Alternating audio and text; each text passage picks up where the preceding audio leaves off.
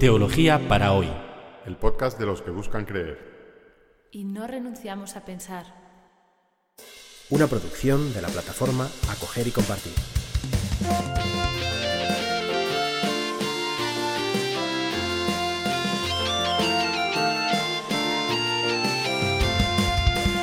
Bienvenidos al episodio 30 del podcast Teología para hoy. El de hoy se titula Tercer anuncio de la pasión. La semana pasada estuvimos comentando las enseñanzas con las que Jesús instruyó a sus discípulos después del segundo anuncio de la pasión. ¿Se acuerdan que, que hay este, este, esta secuencia que se repite? ¿no? Jesús anuncia su pasión, los discípulos meten la pata, Jesús enseña. Eh, la primera vez fue eh, Pedro, que se puso a, regañar a Jesús. La segunda vez son los doce discípulos que discuten quién es el más importante. Y cada vez que, se produce estos, estos episodios de, incomprensión de los discípulos, Marcos aprovecha para eh, que Jesús enseñe a sus discípulos y de paso nos transmite esas enseñanzas a nosotros los, los lectores. La segunda sección de enseñanza, la sección de las enseñanzas después de la, del, segundo anuncio de la pasión, es, es la sección más, más, larga. Hemos escuchado distintas enseñanzas de Jesús en las que, pues sobre todo, hemos, hemos aprendido cosas sobre el servicio a los más débiles en la sociedad, la defensa de los derechos de la mujer, el tema del divorcio, la protección de los niños. Y, nos habíamos dejado eh, como el final de, de esa sección, que es lo que vamos a, a leer hoy. Es uno de los episodios, de, los, de las escenas más famosas de los Evangelios. Voy a leerlo. Cuando se puso en camino, un hombre corrió hacia él y arrodillándose le preguntó, Maestro bueno, ¿qué debo hacer para heredar la vida eterna? Jesús le dijo, ¿por qué me llamas bueno? Solo Dios es bueno. Tú conoces los mandamientos. No matarás, no cometerás adulterio, no robarás, no darás falso testimonio, no defraudarás. Honra a tu padre y a tu madre. El hombre le respondió, Maestro, todo eso lo he cumplido desde mi juventud. Jesús lo miró con amor y le dijo, solo te falta una cosa. Ve, vende lo que tienes y dáselo a los pobres. Así tendrás un tesoro en el cielo. Después, ven y sígueme. Al oír estas palabras se entristeció y se fue apenado, porque poseía muchos bienes. Este pasaje es conocido como el del joven rico. Porque en la versión de Mateo se dice que esta persona era joven. En cambio, Marcos no nos dice nada de, su edad. Nos dice que era rico o que tenía muchos bienes solo al final. Y, empezar diciendo que este hombre era rico es un poquito como, como destripar el chiste. Eh, al final se sabe que, es rico, ¿no? Porque de entrada eh, esta, esta persona es de lo más, de lo más simpática. Es una persona que, que capta nuestra, nuestra simpatía, ¿no? Porque bueno, pues se muestra respetuoso con Jesús, se arrodilla ante él y la pregunta que hace es una muy buena pregunta, una pregunta cuya respuesta también quisiéramos saber nosotros. ¿Qué tengo que hacer para heredar la vida eterna? Y, Jesús es el antipático, ¿no? Jesús en vez de decir, acoger a esta persona y dice, bueno, bueno, solo Dios. Es, un poco como cuando eh, el encuentro con la sirofenicia, ¿no? Jesús de repente, pues, pues se hace el antipático y, y bueno, pues le dice lo más simple del judaísmo, respeta los mandamientos, ¿no? Y le, recuerda los mandamientos. Y, este hombre pues se queda un poco decepcionado, porque después de, acudir al gran, Jesús, pues lo que Jesús le cuenta es una pura catequesis eh, infantil, ¿no? Bueno, pues apréndete los mandamientos. Y se lo, se lo repite. Y, y, le contesta, bueno, eso ya lo sé, ¿no? Eso ya no solamente me lo sé, eso lo he cumplido desde mi juventud. Y es cuando Jesús le mira con cariño y le invita a venderlo todo y a seguirle. Y entonces es cuando esta persona se pone triste y se marcha. Y ahí es cuando Marcos nos dice, es que era muy rico. esa es la causa de su tristeza. ¿eh? No, no, lo sabíamos hasta ese momento. Después de hablarnos del derecho de la mujer, de, la preferencia de Jesús por los niños, ¿no? por los débiles, eh, Jesús nos presenta aquí el tema, eh, Marcos nos presenta aquí el tema de los ricos, y que ya sabemos qué hacer con, los, con los débiles, con los que no tienen poder. ¿Y qué hacemos con los ricos?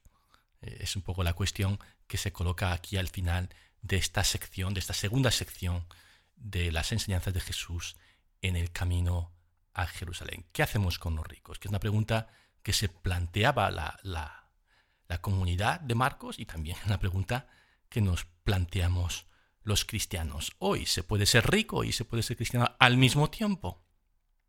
Vamos a escuchar lo que dice Jesús. Entonces Jesús, mirando alrededor, dijo a sus discípulos, Qué difícil será para los ricos entrar en el reino de Dios. La respuesta de Jesús a estas preguntas es muy complicado, muy difícil que un rico entre en el reino de Dios. Y los discípulos se quedan espantados, ¿no? Porque presuponían que, bueno, pues que los ricos entrarían los primeros, eh, que los ricos tendrían sus privilegios en el reino, pues como los tienen ahora. Por eso escuchamos esta, esta descripción de, Marcos. Leo del Evangelio. Los discípulos se sorprendieron por estas palabras, pero Jesús continuó diciendo, Hijos míos, qué difícil es entrar en el reino de Dios. Es más fácil que un camello pase por el ojo de una aguja que un rico entre en el reino de Dios. Jesús no cede, R que R repite lo mismo y con una exageración, con una hipérbole fácil que un camello entre por el ojo de una aguja. Y los discípulos pues alucinan. Leo. Los discípulos se asombraron aún más y se preguntaban unos a otros, entonces, ¿quién podrá salvarse?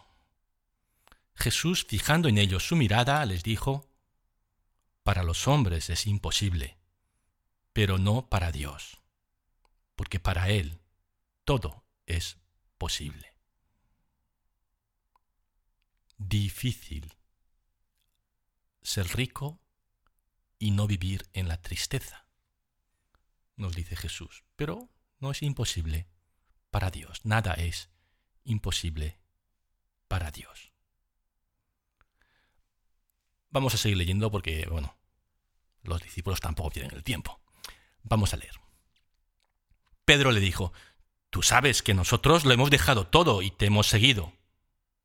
Jesús respondió, Os aseguro que el que haya dejado casa, hermanos y hermanas, madre y padre, hijos o campos por mí y por la buena noticia, desde ahora en este mundo, recibirá el ciento por uno en casas, hermanos y hermanas, madres, hijos, campos, en medio de las persecuciones y en el mundo futuro, la vida eterna. Muchos de los primeros serán los últimos y los últimos serán los primeros. Pedro, que, es un impulsivo, ya lo hemos visto en varias escenas, eh, dice, bueno, nosotros lo hemos dejado todo, ¿eh? ¿Cuál es, qué, es lo que nos va a tocar? ¿Cuál, es, ¿Cuál va a ser nuestra recompensa?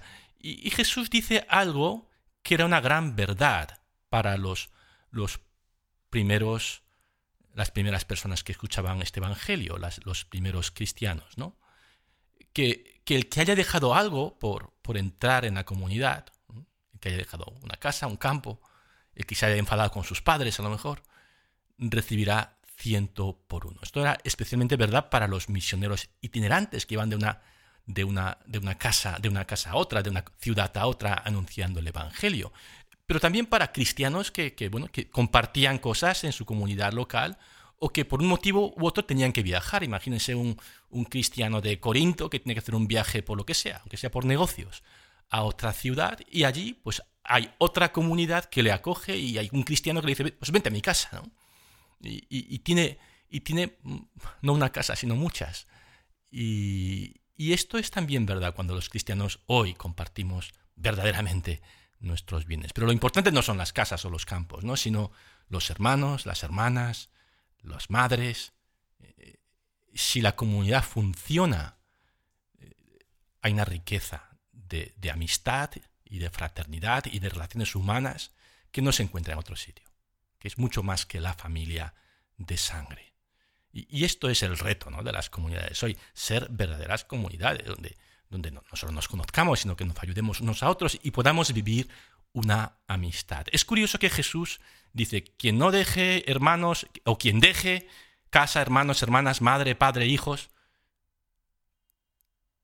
tendrá ciento por uno en hermanos y hermanas, madres, hijos. ¿Qué falta aquí? Padres. En la comunidad nadie ejerce el rol patriarcal, el rol del, macho mandón, que era el padre de, aquella cultura. No, no tendréis padres en la comunidad. Solamente hermanos, hermanas y madres. Padres solo Dios. Bien, pues esto con persecuciones, que también esto era parte de la experiencia de los primeros cristianos. Pero, más allá de esta vida, la vida eterna. Así termina la segunda sección de la subida a Jerusalén y entramos en la tercera y última sección de este camino, de esta subida hacia la ciudad santa. Vamos a leer el tercer anuncio de la pasión.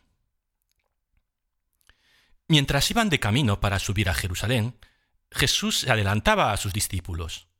Ellos estaban asombrados y los que lo seguían tenían miedo. Entonces reunió nuevamente a los doce y comenzó a decirles lo que le iba a suceder. Ahora subimos a Jerusalén. Allí el Hijo del Hombre será entregado a los sumos sacerdotes y a los escribas. Lo condenarán a muerte y lo entregarán a los paganos. Ellos se burlarán de él lo escupirán, lo azotarán y lo matarán. Y tres días después resucitará. Ya estamos cerca de Jerusalén y se masca la tragedia. La gente que va con Jesús va asustada porque Jesús se está metiendo en la boca del lobo y además dice las cosas que dice sobre lo que le va a pasar allí. Así que eh, ante, ante, este temor Jesús es, franco y, bueno, dice lo que va a suceder. Y, a diferencia de las dos anteriores predicciones, aquí entra como en detalles, ¿no? Lo condenarán a muerte, lo entregarán a los paganos, todo lo que sucederá después con la entrega a Pilatos, se burlarán de él, lo escupirán, lo azotarán, lo matarán. Estos detalles hacen que, bueno, que realmente estés viendo que estás viendo que esto va, va a suceder y sucedió. Vamos a seguir leyendo. Santiago y Juan, los hijos de Zebedeo, se acercaron a Jesús y le dijeron, Maestro, queremos que nos concedas lo que te vamos a pedir. Él les respondió, ¿Qué queréis que haga por vosotros? Ellos le dijeron, Concédenos sentarnos, uno a tu derecha y el otro a tu izquierda, cuando estés en tu gloria. Jesús les dijo, No sabéis lo que pedís. ¿Podéis beber el cáliz que yo beberé y recibir el bautismo que yo recibiré? Podemos, le respondieron. Entonces Jesús agregó, beberéis el cáliz que yo beberé y recibiréis el bautismo, el mismo bautismo que yo. En cuanto a sentarse a mi derecha o a mi izquierda, no me toca a mí concederlo, sino que esos puestos son para quienes han sido destinados los otros diez que habían oído a Santiago y a Juan se indignaron contra ellos. Santiago y Juan junto a Pedro forman la terna de los discípulos más próximos a Jesús. En principio son los, entre comillas, los mejores alumnos, y sin embargo son ellos quienes protagonizan este despliegue de desfachatez al pedirle a Jesús pues, los dos puestos de honor a su lado, que es como decir, bueno, Jesús, tú eres el jefe, tú eres el presidente, pero las dos vicepresidencias para mi hermano y para mí. Esto es tan bochornoso que Mateo, que va copiando a Marcos y le va editando, pues eh, sustituye eh, o mete aquí en medio a, la madre de los cebedeos. Y es la mamá quien dice, hombre, para mis hijos los mejores puestos y tal. Lo cual suaviza un poco la, el, episodio, ¿no? Pero aquí Marcos nos lo cuenta así en crudo. Eh, eh, la sed de poder que, embarga a estos discípulos, porque todos se, enfadan con, con, los dos hermanos, porque todos quieren lo mismo, ¿no? Quieren poder. Y, y Jesús le da hábilmente la vuelta a esta ambición de los, de los cebedeos. Y utilizando un lenguaje simbólico que habla de la copa que él ha de beber y del bautismo que, en el que él tiene que ser bautizado, les pregunta, bueno, ¿estáis dispuestos a, dar la vida? Y ellos, no sé muy bien si entendiéndole o no entendiéndole, dicen que sí. Pero Jesús le dice, bueno, pero los puestos a mi derecha y mi izquierda ya están reservados, ¿no? Y aquí hay como un, bueno, una adivinanza. ¿Quiénes son estos a la derecha y a la izquierda de Jesús? Yo pienso que son los dos ladrones que están crucificados a derecha y a izquierda de Jesús. Ese es el lugar donde Cristo se revela como el Mesías y puesto a la derecha y el puesto a la izquierda, que no son precisamente dos lugares envidiables, ya están reservados en el plan de Dios. Vamos a leer la enseñanza de Cristo después de, este episodio con los discípulos. Jesús los llamó y les dijo, Sabéis que aquellos a quienes se considera gobernantes dominan a las naciones como si fueran sus dueños y los poderosos les hacen sentir su autoridad. Entre vosotros no debe suceder así. Al contrario, el que quiera ser grande, que sea vuestro servidor, y el que quiera ser el primero que se haga esclavo de todos. Porque el Hijo del Hombre no vino para ser servido, sino para servir y dar su vida en rescate por muchos. La enseñanza de Jesús en esta tercera sección del viaje a Jerusalén es, concisa y contundente. El que quiera ser el primero, que sea el esclavo de todos. El que quiera ser grande, que se ponga a servir.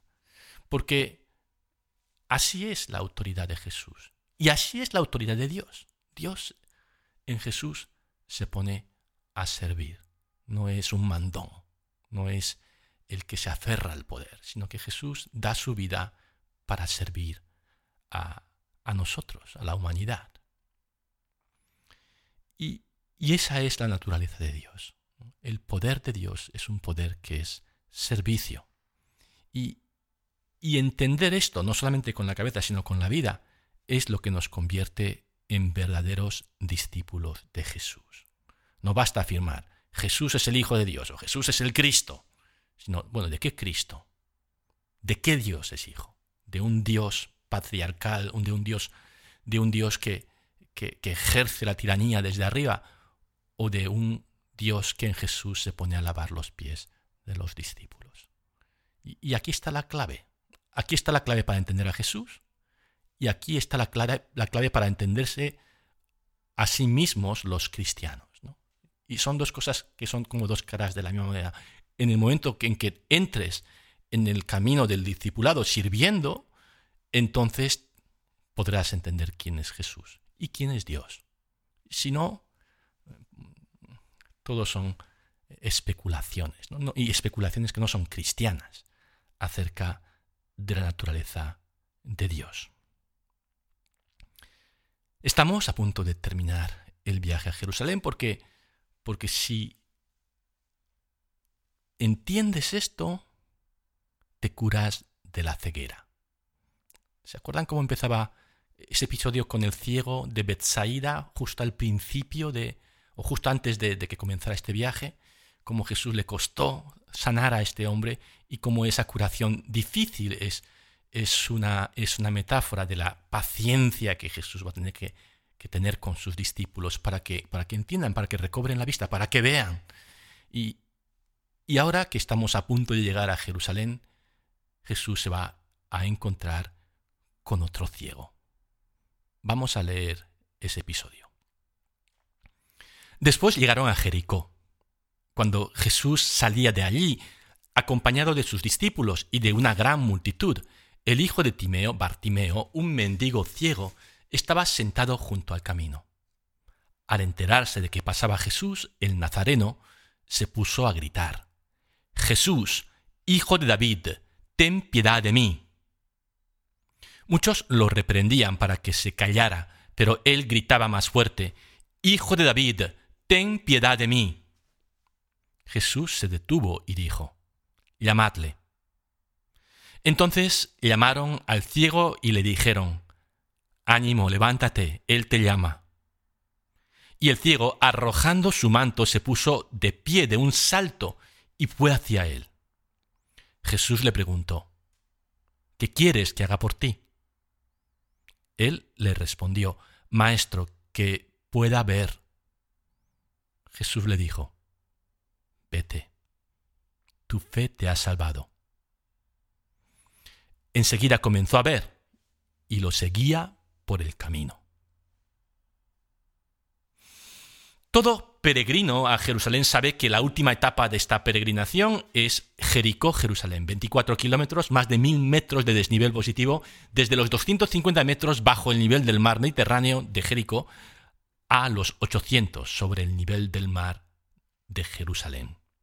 Un día, una jornada dura que hay que empezar temprano y, que Jesús empieza saliendo, o sea, en el comienzo de este de esta jornada, pues Jesús se encuentra a la salida de esta ciudad de Jericó, al borde del camino, a un mendigo, un mendigo ciego. Y, y si el ciego de Bethsaida era, era una metáfora de, de la dificultad de curarse de los discípulos, este otro ciego al final del viaje también, también nos trae su mensaje. Durante toda la subida a Jerusalén, los, los discípulos han mostrado que, que, si bien estaban siguiendo físicamente a Jesús, eh, no, no, estaban realmente comprendiendo lo que supone ser un discípulo de Cristo. Y eso que pues son los, los mimados de Jesús, ¿no? son el grupo que, que, recibe enseñanzas de forma especial, los, los íntimos, los amigos de Jesús. Este Bartimeo marca un contraste. Es un mendigo pobre, no tiene nada, no, no, ha recibido una instrucción especial de Jesús, se la ha encontrado por el camino, sabe algo de Jesús, le llama hijo de David, pero, pero ya está. Pero cuando, cuando es llamado por, por Cristo, deja, arroja el manto, que era lo único que tenía. Lo único que tenía este, esta, esta pobre persona, como tantos otros en aquella época, era una mantita que servía de capa, de abrigo de día y de manta para dormir por la noche. Y, lo deja atrás, arroja el manto, se pone de pie de un salto, eso que no ve, y, se acerca a Jesús. ¿no? Y, Jesús, en vez de curarlo sin más, e, era obvio que, un ciego lo que necesitaba era, era curarse de su ceguera, ¿no? Le pide que hable, le, da la palabra. ¿Qué, ¿Qué quieres? ¿Qué quieres? Y dice, quiero ver, que vea y le cura.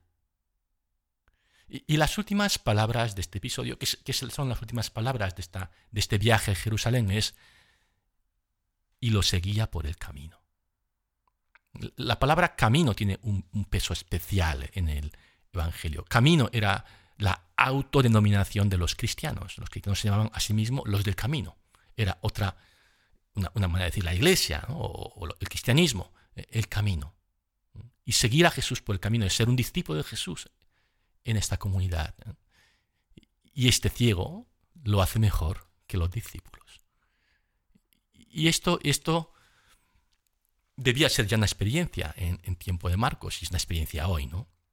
Que los que nos decimos cristianos e incluso pues nos ponemos a un otro título, ¿no? Sacerdotes o misioneros o yo qué sé, catequistas o voluntarios, muchas veces nos sentimos catequizados o evangelizados por la gente más pobre, que a lo mejor no tienen tanta instrucción, ¿no? pero que con su vida y con sus actitudes nos, nos enseñan eh, que, han entendido el Evangelio mejor nosotros. Y terminamos así este episodio que concluye esta sección del viaje a, Jerusalén. Y antes de despedirnos, me gustaría, me gustaría hacer una, cuña publicitaria, eh, hacerles un anuncio. Eh, y es que, bueno, he escrito un libro, un libro que se titula Introducción a la ética cristiana, eh, por Alberto Domingo, que soy yo. Y, bueno, pues ya está a la venta en las librerías, tanto en España como en América Latina. Y yo creo que si les gusta el podcast, les gustará el libro. Es una parte de la teología que aún no hemos eh, estudiado. Es una parte de la teología que se llama teología práctica o, teología moral. Eh, ética cristiana es otro nombre. Y bueno, pues eh, es un, yo creo que puede ser una buena lectura para el verano. También decirles que el día 29 de mayo estaré en la Feria del Libro firmando ejemplares de este libro en la caseta 311, la caseta de Ediciones Sígueme. Y bueno, pues sería un momento estupendo para vernos. Así que si el viernes 29 de mayo están en Madrid, pues acérquense por el retiro, que está muy bonito. Y en la caseta 311. Eh, nos vemos de 7 de la tarde a 9 de la noche. Viernes 29 de mayo de 7 a 9 de la tarde en la caseta 311.